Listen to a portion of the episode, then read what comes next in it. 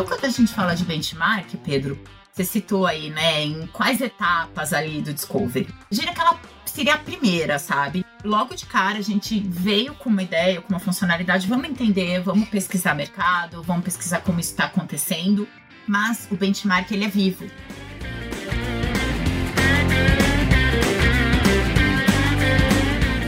Fala galera, esse é mais um episódio dos Agilistas, a nossa comunidade formada por pessoas que vivem e acreditam no agilismo.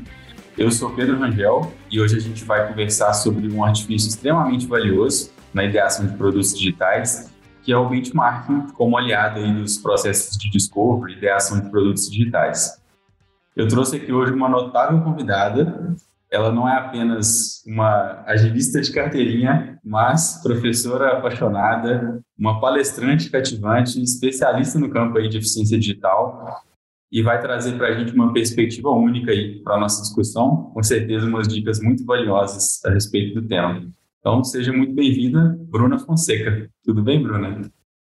Tudo bem, gente? Como vocês estão? Que prazer enorme estar aqui com vocês, né? Tudo começou de uma forma muito despretensiosa esse contato e estar hoje aqui gravando esse podcast é uma enorme honra para mim.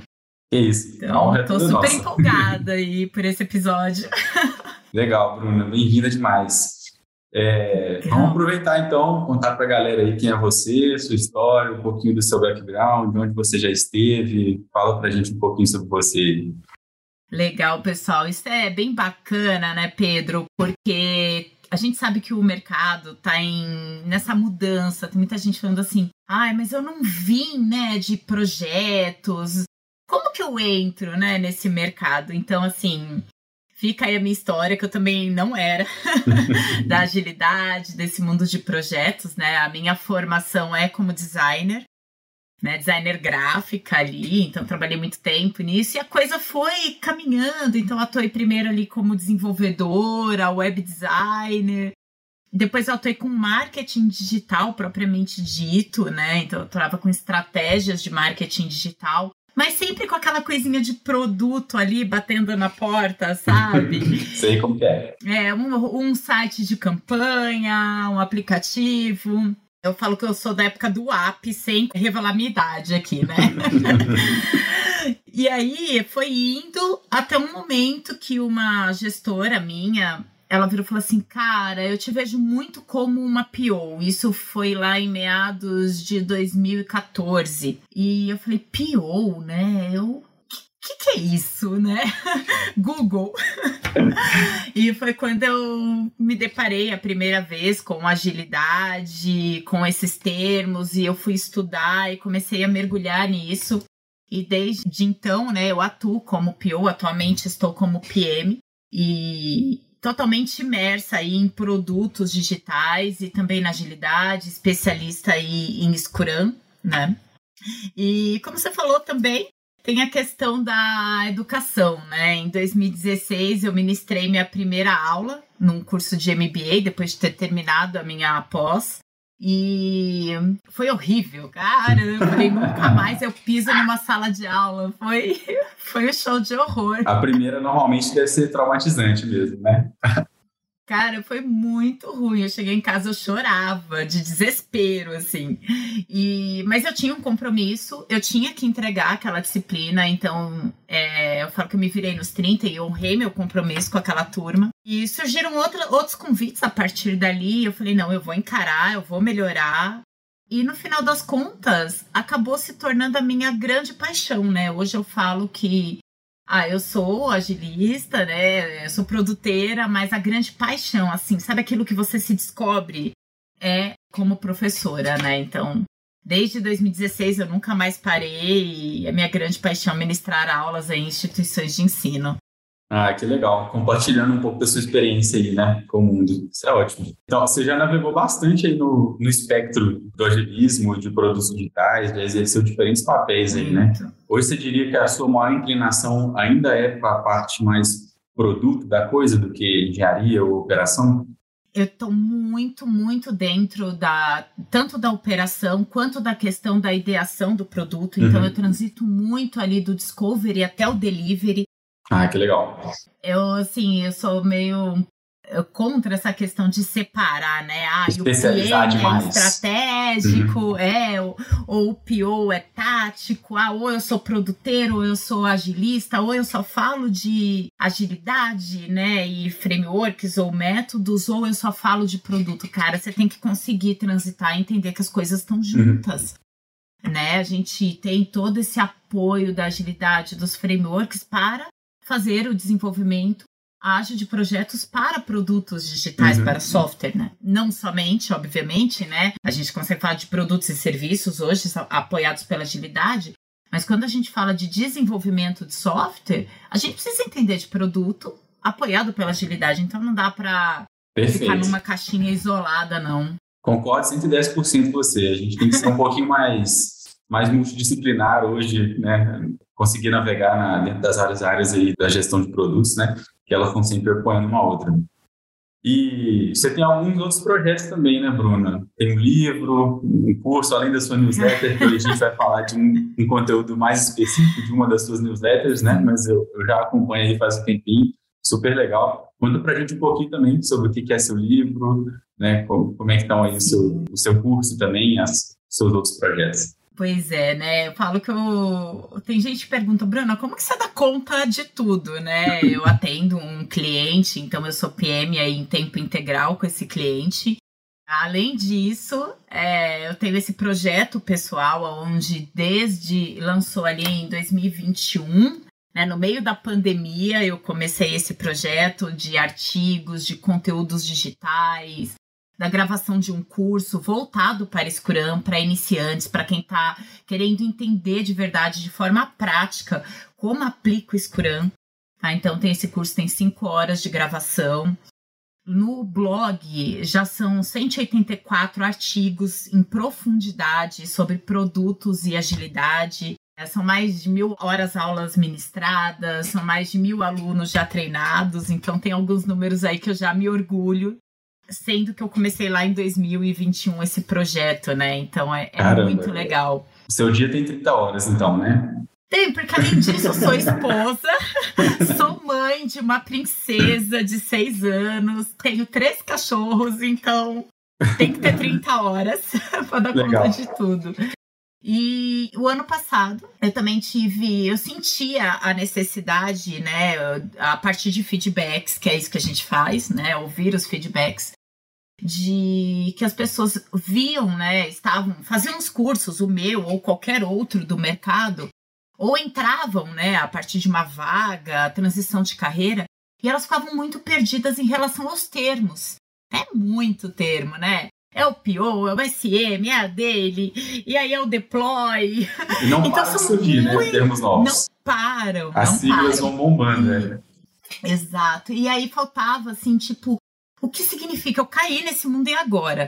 E aí eu criei o meu livro, né? Eu falo que é um guia, é mais do que um livro de leitura, ele é um guia, que é o Scrum de A a Z, tá disponível na Amazon. Quem tem o Kindle ali, o Unlimited, ele é gratuito para quem uhum. tem né, a ah, conta. é, exatamente, tá lá gratuito para quem tem o Kindle.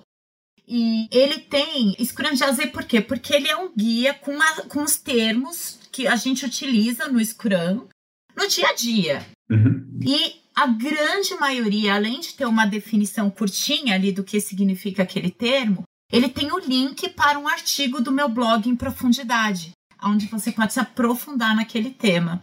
Né? Então, por exemplo, pegando o gancho de hoje, benchmark. Então, explica o que é o benchmark e tem o link para o artigo do benchmark. Ah, que legal. É um guia super prático, né? É um guia super prático, assim, eu falo que é o guia de bolso, assim, uhum. sabe? Para você ah, estudar ali. E uma é... última novidade que acho que você ainda não sabe, Pedro. Ih, vamos lá, me surpreenda. O... Sim, sempre. O curso do Scrum, que hoje está lá disponível, 5 horas de gravação, ele é de 2021, essa gravação. Uhum. E eu já fiz a regravação em estúdio do novo curso, da versão 2.0, vai, desse curso. Uhum. E em breve ele vai ao ar, tá? E tá no processo de edição já, de finalização desse, dessa regravação.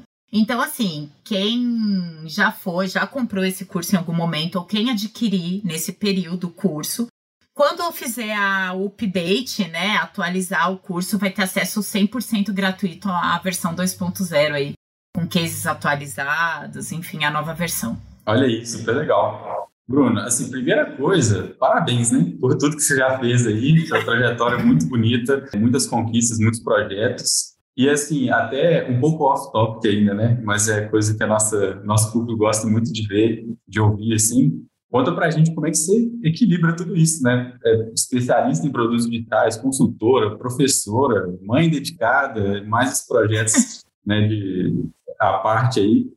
Então, que estratégias que você usa para gerenciar tudo isso, para priorizar o que você tem que fazer? Dá umas dicas aí para a galera. Claro, com o maior prazer, gente. Assim, depois que eu descobri agilidade na minha vida, eu não uso agilidade só para os meus projetos de desenvolvimento de software. Eu uso a agilidade e os conceitos para minha vida. Então, eu brinco que eu tenho um trelo para tudo, né? Então eu tenho um trelo para as coisas da casa, eu tenho um trelo para os meus projetos para conseguir equilibrar, eu tenho um trelo para os projetos de vida, sabe a listinha de ano novo que a gente faz, assim, né? Então eu tenho assim o meu backlog, ele é os meus projetos que eu quero alcançar de 5 a 10 anos. Os meus to-dos é o que eu quero executar em 2023. Os meus doings é o do mês, né? E os dones é o que vai concluindo. Então, assim, eu, eu levo isso para minha vida, eu levo agilidade de fato para a vida e a priorização, né, gente? Então, assim, a gente faz priorização de backlog aí para desenvolvimento de software, mas a gente também precisa priorizar a nossa vida dentro dos projetos, dentro de um dia de trabalho.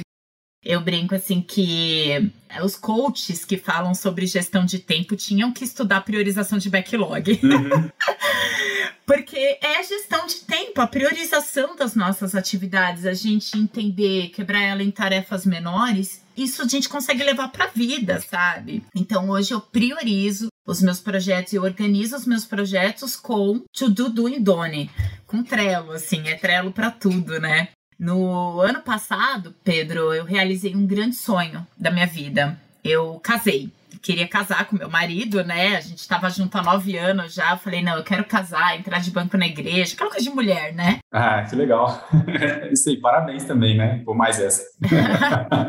mais essa. E aí, pra gente que não tem, assim, dinheiro na conta sobrando, o projeto casamento levou três anos. Do, do dia que eu decidi até o dia do evento. E vocês querem um projeto maior que casamento? Gente, é projeto, né? Uhum. E eu fiz ele todinho no, no To Do do Endone, no backlog, na priorização. Então, assim, gente, dá para casar sem vestido de noiva? Dá. Opa! Em últimos casos, a gente vai na Renner e compra um vestidinho branco, né? É. Tá tudo bem? Então, assim, eu fui priorizando. Qual que era a minha prioridade para conseguir casar? O espaço, o buffet e a, o, o, espaço, assim, sabe? Ter a música ali, o, o lugar da decoração ali. Então, aquilo ali era a minha prioridade um. Cara, qual é a minha prioridade dois? Cara, eu poderia estar com o vestidinho da Renner, mas eu tinha que registrar esse momento porque era meu sonho, então era foto e vídeo. Uhum. E aí eu fui fazendo isso, e eu fui pagando e priorizando e pondo pro doing. E assim, foi de fato assim um evento do jeito que eu sempre sonhei. Porque Legal. eu apliquei, né? E eu devo isso à agilidade. Cara, apliquei isso no meu é. maior sonho. É, eu acho que são, são skills que os agilistas ganham que não tem jeito, né? A gente acaba, a gente não limita só no mundo profissional, acho que a gente acaba levando para os projetos pessoais também. Isso é muito legal. Eu concordo 110% com o que você falou. Assim, acho que a habilidade do século agora, principalmente agora a gente falando em, mais eficiência, né? Tá todo mundo tentando fazer um pouquinho mais com um pouquinho menos de recurso, né? No momento que é um pouco mais uhum. escasso. Você saber sintetizar um problema e priorizar o que precisa ser feito a partir de um objetivo, eu acho que essa é a habilidade do século, assim, para a gente realmente ser produtivo naquilo que a gente quer, sabe? Então, assim, estou 100% em linha, Bruno, acho que é isso aí mesmo. Maravilha, Pedro. é uma questão assim, tem pessoas, né? Eu acompanho muito a, movimentação do LinkedIn, né? E o pessoal fala, ah, tem algumas pessoas que vão um pouco contra o mindset, né? Mas, cara, Mindset é um negócio que se torna tão natural quando uhum. você começa a trabalhar com agilidade, que é isso. Você começa a priorizar se você precisa lavar ou passar roupa no dia a dia da sua casa, sabe? Entendo bem. Os seus to-dos. Então, é natural. Brinco que é igual a dirigir, sabe? Quando você tá aprendendo a dirigir ali, cara, você pensa para executar, você tem que saber ali, né, o que é cada coisa, o que cada coisa faz. Tem aquela você desprende de muita atenção para pensar com os movimentos que você vai fazer. Depois que você aprende, fica algo natural. Você uhum. entra no carro e sai, você nem pensa o que você vai fazer, né? Você, você vai, você já sabe. É muito natural. Então, eu acho que depois vira algo que você assim executa, assim, simplesmente porque o seu mindset tá direcionado para isso, sabe? É isso. É como se a gente se treinasse, né? Nesse, nesse jeito de fazer as coisas. É isso mesmo. Legal, Bruna. Obrigado por compartilhar aí as dicas. Espero que Sim. nossos ouvintes é, apliquem um pouco disso também. E entrando um pouquinho já né, no, no tema específico da nossa conversa aqui hoje, né? O papo tá super legal, mas eu acho que existe uma curiosidade específica que Sim. motivou o nosso papo aqui. No mês de março, se não me engano, você publicou uma edição aí da, da sua newsletter que chamou muita atenção da gente aqui, né? Que é o título era Não idealize um produto sem antes fazer um benchmarking. Né? Dentre vários outros conteúdos que você já postou aí que a gente gosta muito, são super chamativos, uhum. mas esse foi um tema especial para a gente aqui, porque aqui na DTI, né, que é a, a Casa dos Agilistas, a gente fala muito sobre esse artifício, principalmente como um ponto de partida que ajuda em cenários que a gente tem restrição de, de, pesquisa ou de fazer um contato direto com os usuários dos produtos ou com, né, com o cliente final. Às vezes a gente tem projetos em cenários um pouco mais conservadores, um pouco mais de, de dificuldade de ter esse acesso. Então a gente explora muito o benchmark, principalmente nessas situações. Né? Eu tenho certeza que não é só aí que ele é útil, eu tenho certeza que ele ajuda em diversas etapas do processo aí de concepção do produto. Mas acho que é um tema super legal da gente explorar um pouquinho mais, e acho que o nosso público aí vai gostar bastante. Então, começando pelo começo, né, é, caracteriza para a gente aí um pouquinho do que é o benchmarking, por que, que ele é importante, né, o que, que você considera legal de trazer sobre esse artifício aí que você abordou de uma maneira super legal nessa edição da sua newsletter. Legal, Pedro. Acho que assim, tudo nasce de uma ideia, né? Então, de uma hipótese, aquele momento que a luz acende, e a gente, nesse papel ali de da frente do produto, seja como PM ou como PO, a gente recebe muita demanda dos nossos clientes internos ou externos, né? E, ah, e se a gente tivesse tal funcionalidade, ia ser incrível, tal.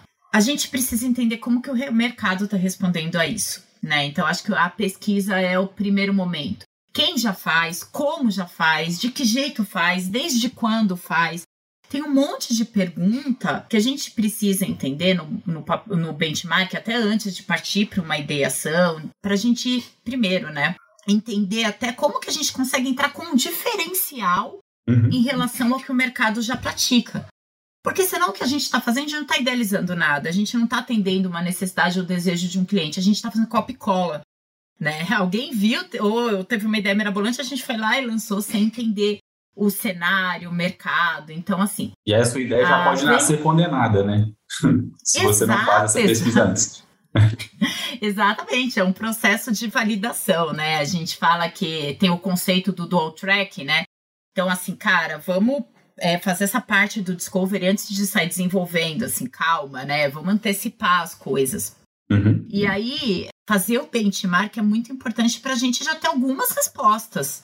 Né? Eu falo que o benchmark ele é isso, ele traz um cenário para gente, sabe? Ele fala como que o mercado hoje está respondendo a essa ideia ou essa funcionalidade. Então, quando a gente fala de benchmark, Pedro, você citou aí, né, em quais etapas ali do discovery? Eu diria que ela seria a primeira, sabe? Logo de cara, a gente veio com uma ideia, com uma funcionalidade, vamos entender, vamos pesquisar mercado, vamos pesquisar como isso está acontecendo mas o benchmark ele é vivo, tá, Pedro? Então, assim, cara, eu não fiz e guardei na gaveta. Uhum. Esquece uhum. isso, tá? Vai acompanhando, porque, enfim, vamos usar o exemplo aqui das contas digitais, tá? É, independente de qual seja. Cara, toda vez que você entra na sua conta, tem uma funcionalidade nova ali. Você é o usuário. É, então, assim, se você fizer uma pesquisa de benchmark agora e só pegar ela, sei lá, quatro meses depois, meu amigo, você tá com, com o negócio ultrapassado já. Então é um negócio vivo. Eu vou falar um pouquinho, né? Vou pegando os ganchos aqui na nossa conversa, mas eu quero explicar assim formas de fazer benchmark aqui para os ouvintes do Agilistas. Ótimo, tá? é isso aí. é, mas é isso. Acho que o grande conceito é ter um cenário a gente tem que manter ela viva para ter respostas o tempo todo, para não ficar algo obsoleto, tá? Acho que para esse primeiro start é isso. É super importante para desenhar o contexto em que você vai inserir o seu produto, a sua ideia, né? Exatamente. Como a gente falou, para que ela não nasça já morrendo de inanição. Ali. Exato. E é muito importante que a gente pense também, quando a gente está falando desse processo inicial do discovery, que a gente não faça só pesquisa de concorrência direta, tá? Que a gente utilize a pesquisa análoga também. O que significa isso? Imagina que eu estou criando um produto digital para babás, cuidadoras de crianças, ok? Eu vou pesquisar os concorrentes do mercado. Então, eu vou olhar o Citly, que é o principal aplicativo hoje de babás que tem. Então, eu vou entender tudo que esse aplicativo tem. Se precisar, eu vou pagar uma continha lá para entender as funcionalidades que ele usuário, entrega. Né? Experimentar como usuário, exatamente. Uhum. Mas, cara, eu também tenho que olhar o Dog Hero. Ah, mas o Dog Hero é de cachorro. Ok, mas ele entrega o mesmo serviço e pode ter funcionalidades ali que vão me dar insights incríveis para o meu produto. Então eu tenho que olhar essa questão análoga também, tá? Não ficar assim só preso naquilo que meu, meus concorrentes diretos fazem, mas os concorrentes indiretos também, tá? A gente chama isso de pesquisa análoga. Alternativas que possam ter uma jornada em comum com aquela que eu estou desenhando, né? Exatamente. Um é um outro dela, exemplo. Perfeito. Um outro exemplo para ficar bem claro um produto de educação de matemática para crianças e pré-adolescentes. Cara, eu vou olhar também o Duolingo. Não é de matemática, uhum. mas ele ensina crianças e adolescentes através de gamificação. E tem o princípio educativo insights. e tem o princípio da gamificação, então pode parcialmente ajudar a resolver a dor que eu estou tratando aqui também. Exatamente. E aí, Pedro, antes da gente entrar aí em como fazer, uhum. né? Até para deixar um suspense aí, é é, eu gostaria de contar aqui alguns cases de o quanto é importante fazer, né? E o quanto é terrível não fazer uhum. o benchmark. Então eu separei dois casezinhos aqui para trazer aqui para a galera, né? Que ótimo, compartilha aí com a gente. de produtos que não fizeram. e aí, né, tiveram um final não tão feliz assim. Não, eu gosto demais então, dessa assim, abordagem do risco de não fazer mais do que o benefício de fazer, sabe? Eu acho que isso ajuda muito a, entender isso. Mas legal, conta aí pra gente. Perfeito. Eu trouxe dois, tá? Um, é, não trabalhei diretamente com ele, não estive diretamente ligada, mas bombou aí no Twitter, tá? Foi durante a pandemia, foi trend topics aí do Twitter que foi o Pink Glove. Já ouviu falar, Pedro? Não, não ouvi falar. Conta pra gente o que, que é. o Pink Gloves é uma luva pink, tá? De um material considerado, estudado e depois foi considerado como poluente, tá? Então ele não é amigo do meio ambiente, esse, essa luva pink, descartável. Uhum. Feita, criada ali, ele foi apresentada naquele Shark Tank da Alemanha, uhum. tá? Então foi uma dupla aí que levou isso nesse programa lá da Alemanha, como o descarte discreto de absorventes íntimos femininos. E sem nenhuma apologia feminista aqui, uhum. tá? Estamos falando de um produto. Sim, sim, claro. Mas ele foi considerado na época como sexista, poluente e desnecessário, uhum. né? E aí, enfim, e na época, né, a, as pessoas lá dos os jurados, um deles investiu, né, no, no Pink Grooves. Ele no, deu no programa do Shark Tank, o produto foi passando com uma ideia boa. Passou. É isso. Entendi. Exato, exato. Ele mas o fracasso veio boa, mas... logo na sequência. Cara, assim, o programa foi ao ar e o trend tópico dos, do Twitter, assim, descascando o produto, veio uhum. logo na sequência, né?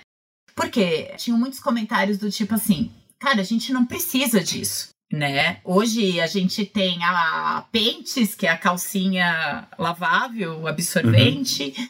Nós temos o coletor, né, menstrual, que também é reutilizável. E a, falando de descarte, temos o papel higiênico, né? Uhum. Então, assim, é desnecessário, a gente não quer isso. E o pink não é discreto, né? Pensa ali uma luva É, pink num cestinho de lixo, né? Sim. Super E aí? me chamou a atenção. Qual que é a lição aprendida, né? Será que essa dupla fez pesquisa, entendeu que existia pentes? Será que ela foi entender a pentes? Será que ela foi entender o coletor menstrual? Será que ela foi entender como que é o descarte de Parece até que não, que não conversou com nenhuma mulher, né? Com nenhum possível usuário. É, exatamente, não entendeu nem o que existia já no mercado, né? Parece que assim foi uma ideia. Ah, tu fui tomar banho, surgiu a Uhum. ideia do Pink Grooves, ah, vamos fazer, Uhum. né? E aí, olha, teve uma repercussão muito negativa. Então, olha só, o risco da gente não fazer uma pesquisa, Uhum. né? A gente acha que tá arrasando e, né? na verdade, a gente tá dando um grande tiro no pé. E um outro case, né? Esse daqui já eu já estive muito próxima de, desse case. Meu marido, ele participou ativamente desse case na época da pandemia. Ele trabalhava numa empresa de benefícios de saúde Uhum. para B2B, para RHs, né? E aí, enfim, era muito focado em farmácia, né? Nesse sentido. E veio a pandemia. Pá, isola todo mundo, né? Aquela coisa que nós vivemos e sobrevivemos, né? E de repente veio ali a, um top-down. Os famosos top-downs, né? Quem trabalha com produto sabe o que é isso, com Sempre certeza tem. já Sempre viveu. tem, faz parte ou do vai viver. processo também, exatamente. E aí veio assim, ó, vamos lançar um produto de saúde mental. É a oportunidade de ouro que a gente tem. Pô, legal. Vamos. Ó, a gente vai entrar, né, na num laboratório, o pessoal de produtos, né, citou, vamos entrar em laboratório, em imersão, vamos iniciar as pesquisas. Não, não dá tempo. A gente precisa lançar agora, né? A gente não pode perder o time. Já começou com uma data forte, né? Exato, exato, né? Não, não temos tempo para pesquisa. E aí, por fim, assim, não tinha tempo, não tinha recurso e não tinha uma grande verba de investimento também. E aí, por fim, o que saiu ao ar foi um, um chat que falava com uma assistente virtual, uma psicóloga virtual, que não tinha inteligência artificial, porque não tinha verba e nem recurso para isso. Então, Então, super impessoal, tratava- provavelmente, né? Só respostas bem mecânicas. É, era mecânica, até eles trouxeram uma questão de humanização na, no tom de linguagem, mas a gente estava falando de um grande banco de dados, Uhum, de perguntas e respostas, que esse bot ia respondendo, uhum. sem uma inteligência por trás, né? E, enfim, lançou, foi o primeiro, né? Lançou no tempo recorde ali. Mas logo depois vieram produtos de saúde mental muito mais preparados, inteligentes, pensados, Uhum. e eu diria que com pesquisa, porque até quando isso foi lançado, já existiam outras coisas no mercado que não deu tempo de pesquisar para Uhum. trazer alguns insights ali. E resumindo, assim, já não tá mais no ar, tá? Se é isso que vocês querem saber.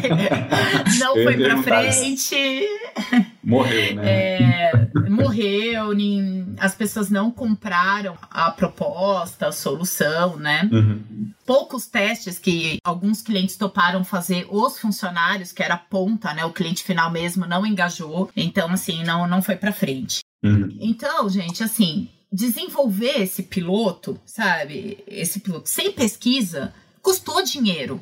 Ah, foi o primeiro, foi tempo recorde. Cara, mas custou dinheiro. O barato que custou saiu tempo. super caro, né? O barato que saiu super caro. Uhum. Ah, não temos tempo para pesquisa. Talvez se tivesse tido tempo da pesquisa antes, talvez não tivesse morrido. Uhum. Talvez não tivesse nem lançado. É. Entendia que o mercado já estava saturado, já tinha coisa, né? Não teria tempo hábil, a gente teria muita resposta. Evitaria o desperdício, pelo menos, né? Evitaria os desperdícios. Quando a gente fala de agilidade, quando a gente fala de lean, cara, a gente tem que eliminar desperdícios, Uhum. né?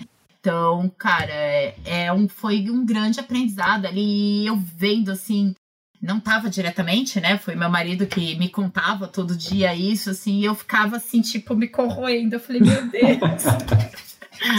Mas, enfim, A gente ainda vê acontecer É bastante, né, Bruno? Mas é isso aí. Temos que se espelhar nos exemplos que deram errado também é importante para a gente não, não cometer esses mesmos erros, né?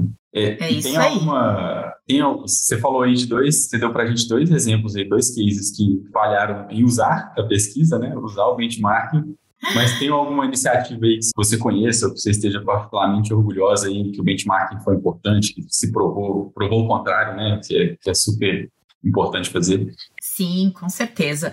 E, Pedro, é importante agora que eu vou puxar um pouquinho para fora de desenvolvimento de software, né? Uhum. Então, porque a gente sabe que a agilidade transcende isso.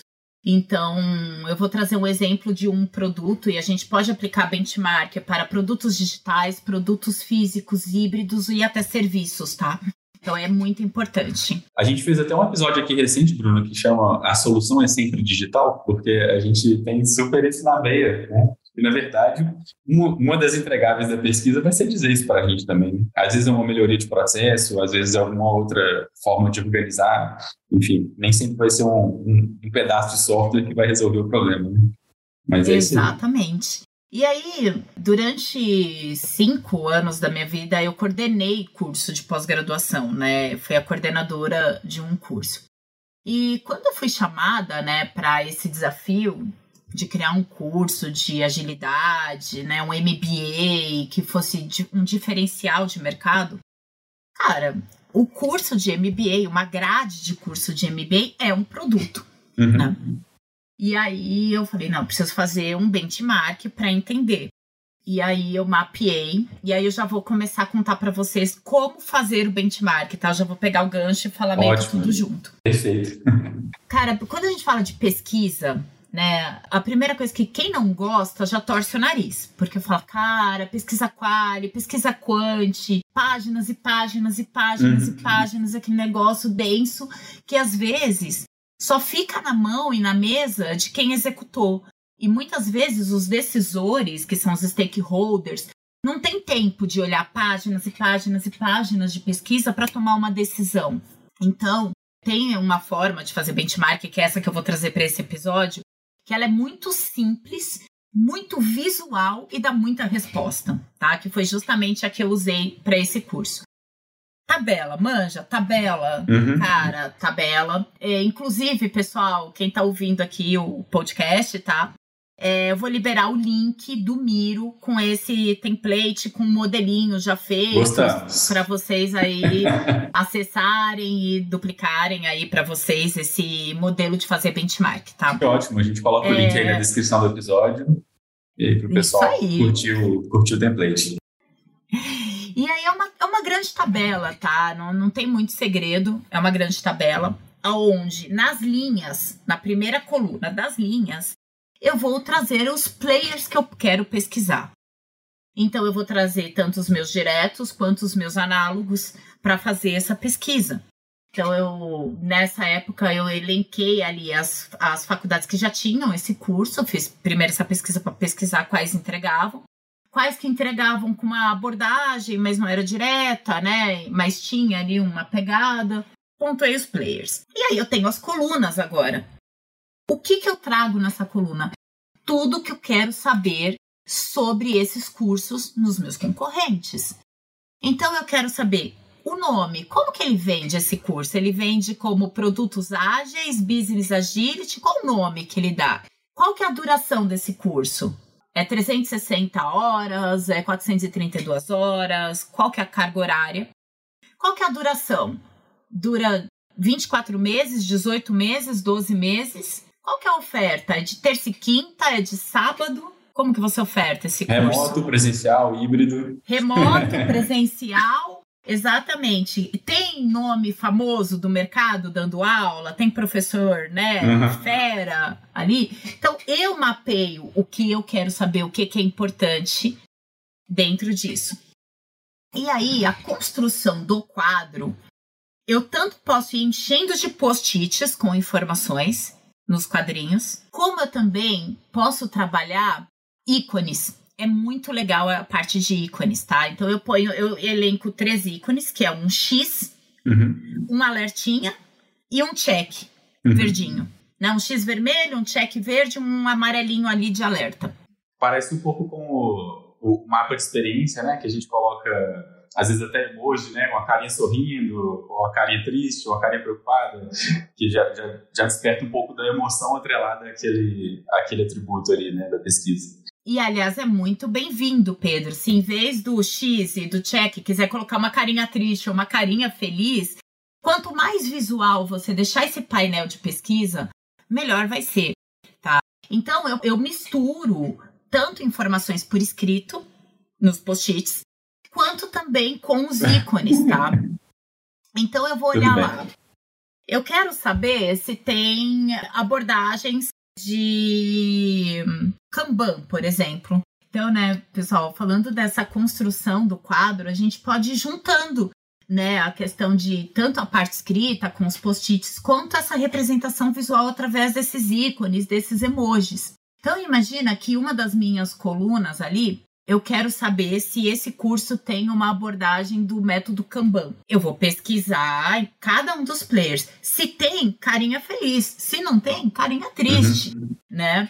Uhum. Ah, eu quero saber se esse curso exige uma entrevista com o aluno que vai ingressar no curso. Sim ou não?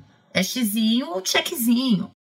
Então eu vou construindo e no final das contas eu vou ter um quadrão com verdes e vermelhos ou carinhas felizes e tristes e informações ali cheia de post-its colado. Quando eu termino esse quadro e eu paro e olho cinco minutos para ele, eu consigo ter um monte de conclusão. Vários insights vão surgir daí, né? Eu e, consequentemente, os decisores que também não têm muito tempo.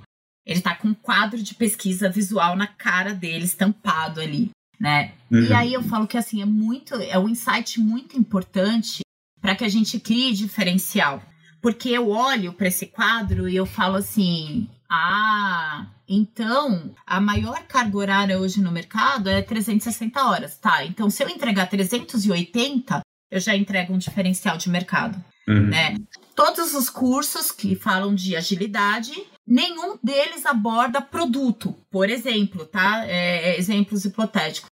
Eu percebo que ninguém aborda discovery. Cara, uhum. se eu colocar uma disciplina de discovery, eu posso virar pro meu comercial e falar assim: pode vender como curso mais completo, o único que tem discovery no mercado. Eu consigo enxergar claramente é um diferencial. E aí, só finalizando, é. né, Pedro? vai lá, vai lá. Nesse curso de MBA deu certo, funcionou. Cara, o meu primeiro cliente, que é o comercial, comprou tudo que eu mandei para ele, a pesquisa, a construção de grade. Foi tudo muito embasado com fatos e dados, né? E aí o curso foi um sucesso. Aí a primeira turma, lotamos aí com 25 alunos, então foi realmente incrível. Aí, que legal, um projeto que deu super certo, né, Bruna? Sim.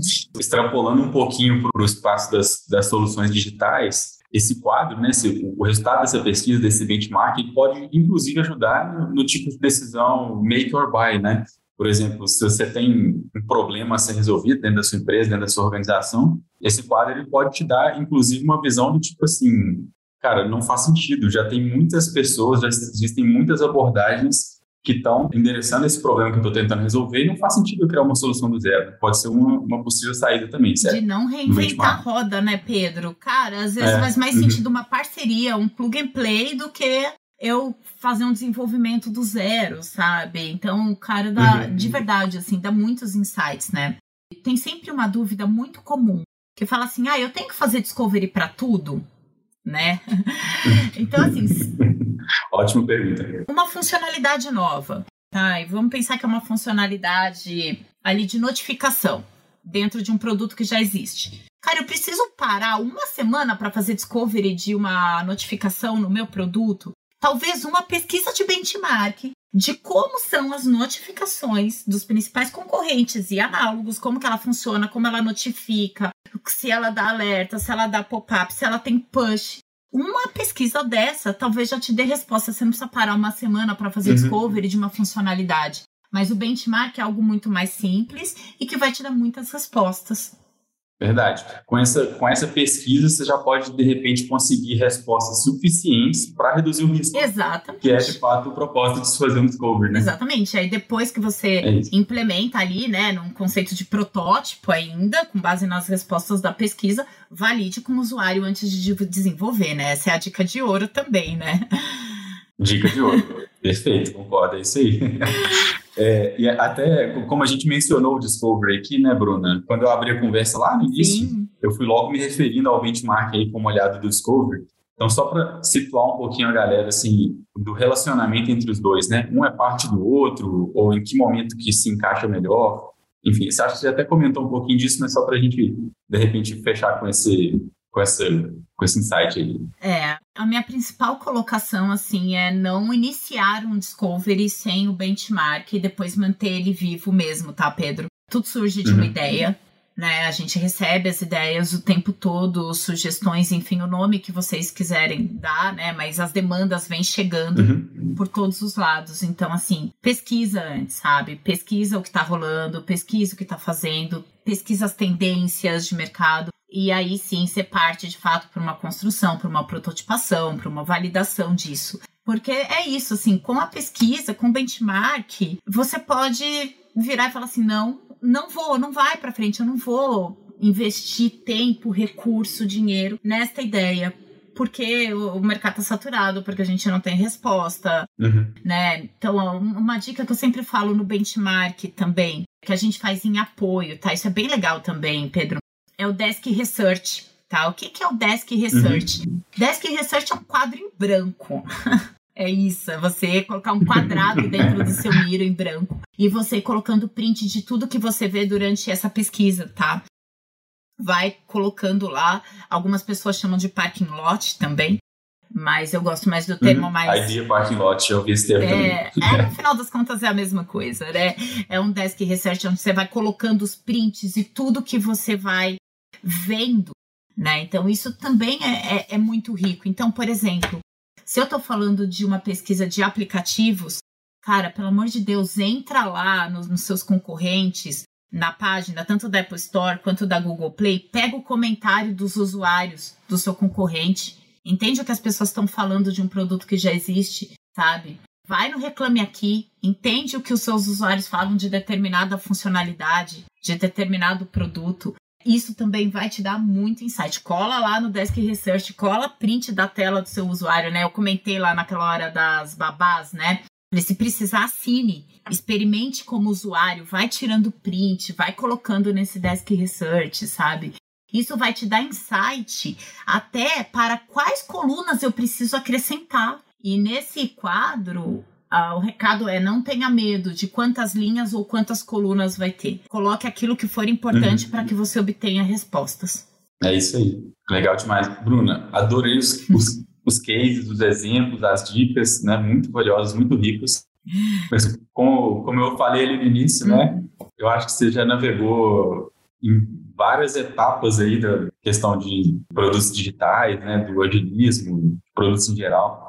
Então, eu queria fazer um zoom out agora, uhum. para a gente aproveitar um pouquinho dessa sua experiência e falar de uma forma um pouco mais ampla também, para a galera que está ouvindo a gente aí. Esse é um ano cheio de, de desafios, né? desafios um pouco diferentes do período pré-pandêmico e até de durante a pandemia mesmo, a gente já está no pós, né? Então, eu queria só cutucar um pouco aí o seu cérebro para a gente falar um pouco de novas tendências, o que, que você vê surgindo aí na área de de gerenciamento de produtos digitais, metodologias, enfim, você acha interessante compartilhar e que você crê que vai moldar o futuro do trabalho ágil aí? É a pergunta para fritar, alugar aquele triplex na cabeça, é, né? Isso. nem, tem, nem tem tempo suficiente para falar isso em um episódio só, né? Exato. Mas é isso aí. Qualquer coisa você volta e a gente fala mais sobre isso. É, eu vou colocar o que eu tenho acompanhado de mercado, tá, Pedro? E um pouco da, da minha percepção e do meu entendimento, que não é uma verdade, tá? Mas é a minha percepção. Eu acredito assim, a agilidade não vai morrer, mas alguns profissionais que não estiverem preparados para isso, sim. Cara, assim, ah, tivemos assim um monte de layoffs, tivemos pessoas extremamente capacitadas para isso. Teve um boom de mercado, a coisa vai assentar, vai voltar numa horizontal, sabe? vai ter espaço, mas vai ter espaço para quem é bom, para quem se capacitar para isso, né? Eu como professora não tenho como não dizer aqui para que não parem de estudar, sabe? Não parem. Ah, você é agilista, cara, vai entender de produto. Você é produteiro, vai entender de agilidade, sabe? Você é os dois, vai entender de comunicação. Né? Quem trabalha com produtos digitais precisa conseguir se comunicar muito bem, precisa uhum. conseguir ter aí a argumentação, já entende de argumentação, de comunicação, negociação, cara, vai para dados, cara. A gente tem que fazer nossas bases baseado em fatos e dados. Vai estudar um pouquinho de data, de data driving. Então, assim, não pare de estudar. O mercado tá aí, não vai morrer a agilidade, mas as vagas vai ser para quem estiver preparado para elas, né? Então, eu acho que isso é uma é tendência isso. de você cada vez mais ser cross. É claro, você é assim, eu, eu hoje eu me intitulo mais produteira do que agilista. Mas, uhum. cara, uhum. eu tenho total conhecimento da agilidade, consigo fazer, falar a mesma língua com os agilistas. Então, é, é, é um pouco disso. Você vai ter a sua especialização, mas você consegue tá nesse universo, assim, de forma ampla, sabe? Transitar em todas as skills que isso pede. E aí, né, uma coisa que eu tenho lido muito, estudado muito, é o Product Ops, tá? É, esses dias eu vi um podcast do. Ai, gente, eu não vou falar porque eu tô com medo de errar eu, a, a marca. Mas foi de um banco, tá? De uma conta digital aí. Me perdoem, tá? Se vocês chegarem nesse podcast, falhou a memória mesmo. Mas eu ouvi um podcast que eles já estão com uma squad testando aí product shops. Então já está sendo uma realidade de mercado, né? E o Product É um conceito que está ganhando muita força muita mesmo. Força. Então eu vejo como tendência, como futuro, o profissional de Product Ops, que é justamente esse profissional que transita entre o mercado, o business, o negócio, toda essa cultura de produto, né? E também ali com a questão da agilidade, né? Então, é, é consegue ligar isso a esse profissional aí de Product Ops hoje. Uhum. Consegue falar de tecnologia, consegue transitar ali entre o time, entender toda a parte de negócio, de usuário e também com a cultura de produto. Então eu acho que é. isso está muito forte. Tem as habilidades de um PM, mas também tem as habilidades de um agilista, né, que super navega ali. Eu concordo com você, viu, Bruno? Eu, te, eu tenho essa, eu tenho sentido esse movimento de que não sei, parece que durante a pandemia, no momento de mais abundância, surgiu muita especialização, né? Aí muitas siglas, né? PMA, PMT, PM, né? O, próprio manager, os designers, né? Começaram a ter muitas ramificações, assim, que estavam direcionando para uma especialização muito forte. E eu tenho essa, essa sensação agora de que no momento, pelo menos num certo nível, a gente precisa ter uma amplitude maior, ser um pouco mais generalista, né? Conseguir navegar nas, nas diferentes disciplinas acho que isso realmente diferencia as pessoas nesse cenário novo, né? É, e é isso, é, Mas legal, é né? responder às mudanças, inclusive do mercado de trabalho, né, Pedro? Eu cheguei a uhum. trabalhar lá em 2000 e meados de 2018 com o X e o UI. Então eu tinha uma pessoa que desenhava a experiência e uma pessoa que desenhava a interface. Hoje, cara, uhum. você não consegue. Hoje está super raro. É, raro. É, isso não está acontecendo. E é isso, é, uma, é, um profissional que hoje do, domina o X e o Y. Né? E a uhum. mesma coisa vem nesse movimento de agilistas e produteiros, sabe? Com esse conceito do uhum. Product Ops. Que no passado parecia que não se misturava de jeito nenhum, está nascendo hoje um conceito que faz justamente a junção, né? é, exatamente, assim. Eu fui, né, no, no evento do, do Agile Trends, foi incrível, uhum. assim, cara, muitos aprendizados, pessoas gigantes lá. Mas eu senti muita falta de ter mais produto. Né? Eu acho que era uhum. o, o core do evento era agilidade mesmo, atingir a proposta, mas é, a, cada vez mais eu acho que a gente vai precisar unir as duas coisas. Falar de uma coisa sem excluir a outra, sabe? Então é, é bem nesse ponto. Sim, sim. E Cara, eu acho que para finalizar aí, já tô trabalhando aí nos bastidores com uma instituição de ensino muito, muito renomada para já lançar no mercado aí algo voltado a product shops. Então, tá no forninho aí, eu não posso abrir mais nenhum detalhe, além de que a gente está trabalhando isso. Mas eu prometo que eu conto para vocês assim não, que sair do forninho. Com certeza. Quando sair, aí a gente traz de volta, a gente traz você nos nossos conteúdos, né? A gente tem super, super afinidade aí. A gente tem a newsletter dos agilistas, tem a, newsletter dos produtos digitais da Bruna. E, ô Bruno, para a gente caminhar para o finalzinho, então, tem alguma, alguma dica que você gostaria de compartilhar, assim, por exemplo, algum conselho para alguém que está começando a carreira em produtos digitais, né, em questão de habilidades, acho que você já falou um pouquinho aí, a gente falou sobre ser mais generalista, mas enfim, algum conselho aí, só para a gente fechar com chave de ouro as dicas da Bruna aí, pessoal. Sim, para mim a principal dica é nunca pare de estudar. Cara, nunca pare de estudar. É... Estude e procure cursos assim práticos, né? A gente sabe que as certificações são extremamente importantes, que abrem portas, mas não fique preso somente a cursos de certificação, tá? Eu, eu falo que o curso de uhum. certificação ele é um pouco igual ao curso da UAB, né? Você se prepara para uma prova. Então, procurem cursos uhum. práticos também, que vão falar de vivência, que vão falar de dia a dia, né? Então é aquela união, né? O equilíbrio entre o que é prático com o que é teórico.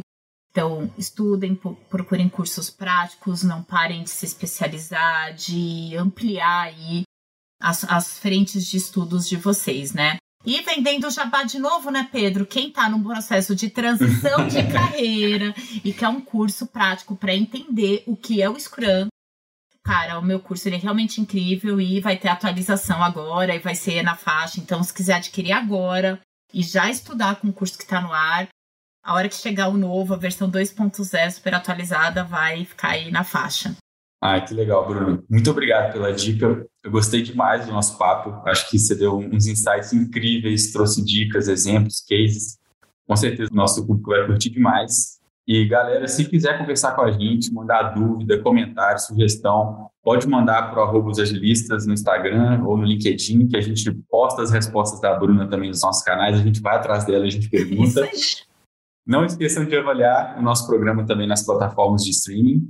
E se quiserem conhecer um pouco mais do trabalho da Bruna, a gente vai disponibilizar os links, mas eu vou falar aqui também. Bruna, você me completa se eu estiver esquecendo alguma coisa, porque como vocês viram, ela, ela tem muitos projetos, tá? Então, tem o site www.brunafonseca.pro.br e de lá também a gente consegue ir para os demais links, né, Bruna? Isso aí. Tem a newsletter no LinkedIn, Scrum e Produtos Digitais, o livro Scrum de A a Z, que ela já mencionou aí para a gente no início, está disponível na Amazon. O LinkedIn da Bruna, a gente vai deixar disponível aí no link também, tá? Mas é o linkedin.com barra btfonseca. E o que mais, Bruna? Citei todos? E o Instagram, tem no Instagram também, brunafonseca.pro.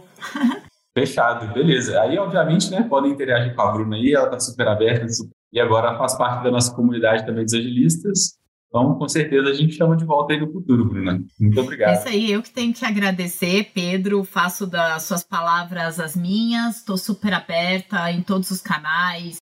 Pessoal, tiver com dificuldade aí no dia a dia, ficou alguma dúvida aqui na explicação, pode mandar mensagem aí no LinkedIn, no Instagram, eu respondo todas, às vezes não na hora, né, nessa loucura de multiprojeto, mas eu respondo todas pessoalmente. Então, pessoal, é isso. Pedro, agilistas, muito obrigada pela oportunidade, por essa porta, né, que se abriu. E para encerrar aqui, vou deixar uma mensagem para todo mundo, Pedro, que não tem a ver com agilidade, com produto, mas tem a ver com vida. Vamos lá. Corram atrás dos sonhos de vocês. Né? Às vezes a gente precisa de um pouco de cara de pau, às vezes a gente precisa correr atrás de tudo que a gente quer com os agilistas foi um pouco assim, falei assim, ó, oh, quero participar, quero falar de alguma coisa, ó, oh, vem cá, me conhece, ó, olha o que eu tô fazendo.